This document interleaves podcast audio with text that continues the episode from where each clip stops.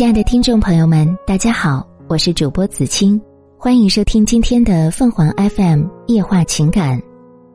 他们是我的点点微光，闪亮整片星河。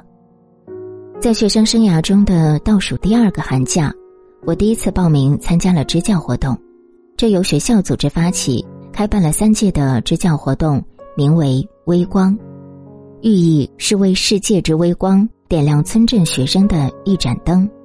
支教活动以线上一对一答疑的形式进行，负责活动运营的同学会将报名表中志愿者填写的擅长学科与学生报名时希望辅导的科目相对应，为每个志愿者匹配一至两名报名参加活动的学生。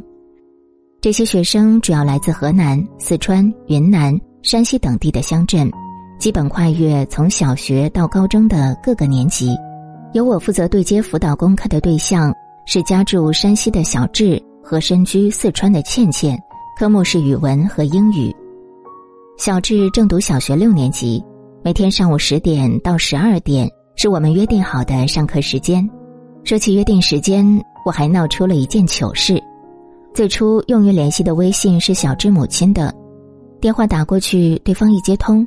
我先就自身学习成绩、教育背景严肃刻板的介绍一通，语毕，对方静默片刻，回答道：“哦，是男生。”我疑惑不已而又尴尬的问：“你是小智吗？”他答道：“嗯。”我接着说：“我以为是你妈妈的手机。”他答：“是。”看来他势必要将一字真言进行到底了。等到正式开始上课聊开了，我才发现小智完全不是寡言少语的孩子。用他母亲的话来形容，就是孩子淘。他是一个篮球迷，作为篮球队的一员，参加过学校组织的班级对抗赛，还在关键时刻成功投进三分球。这是某节课后他跟我分享的秘密。老师，你家那儿下雪了吗？一天，小智问我。下了，我回答道。他开始聊起打雪仗和超级多的朋友，其实只有十一个。他的世界是那样纯真而广阔，简单而精彩。谁知还有惊喜等着我。那天晚上，微信发出清脆的叮咚声，小智母亲的微信头像亮了起来。我点开，一个坐在粉红色卡通塑料脸盆里的小雪人映入眼帘，尖尖的羊角，圆圆的耳朵和眼睛。萝卜头似的鼻子下面正呲着大板牙直乐，两条筷子做成的胳膊上吊着晃晃悠悠的白线棉手套，背景中家里的瓷砖地板湿了一大片。他开心地说：“我和姐姐堆的，可爱，这像外星人吗？”此时我恨自己的想象力为何如此贫乏，我也不知道，或许这是活在他们世界里的神奇动物。因为补课时间长，语文和英语课之间增加了点歌环节。每日课前，小智会从据说有几百首风格迥异歌曲的歌单里选一首发给我，供课间休息时欣赏。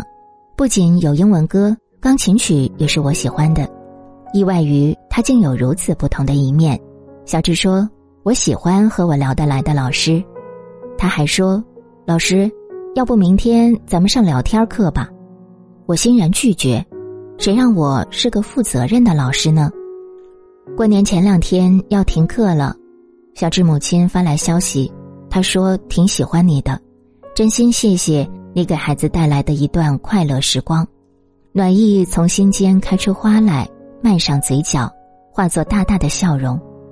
其实我也想说谢谢，谢谢你我配合默契，按时上课，分享秘密，推荐好听的歌给我。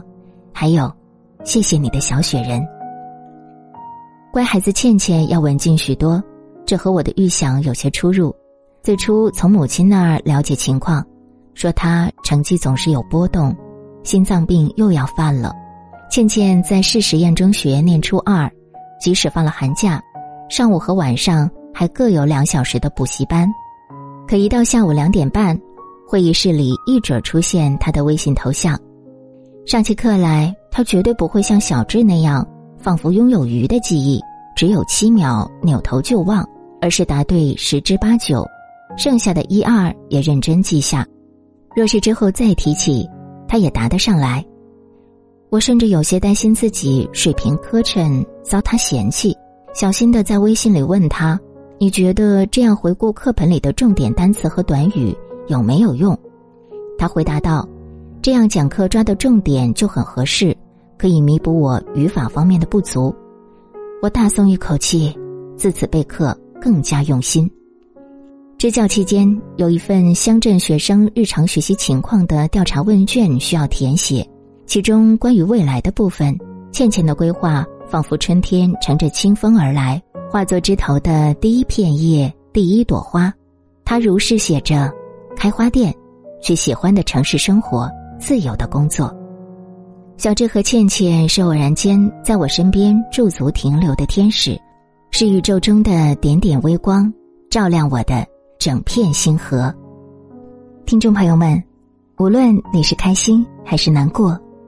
不管你是孤独还是寂寞，希望每天的文章都能给你带来不一样的快乐。你也可以关注我们的微信公众号“情感与美文”，收听更多内容。我们下期再见。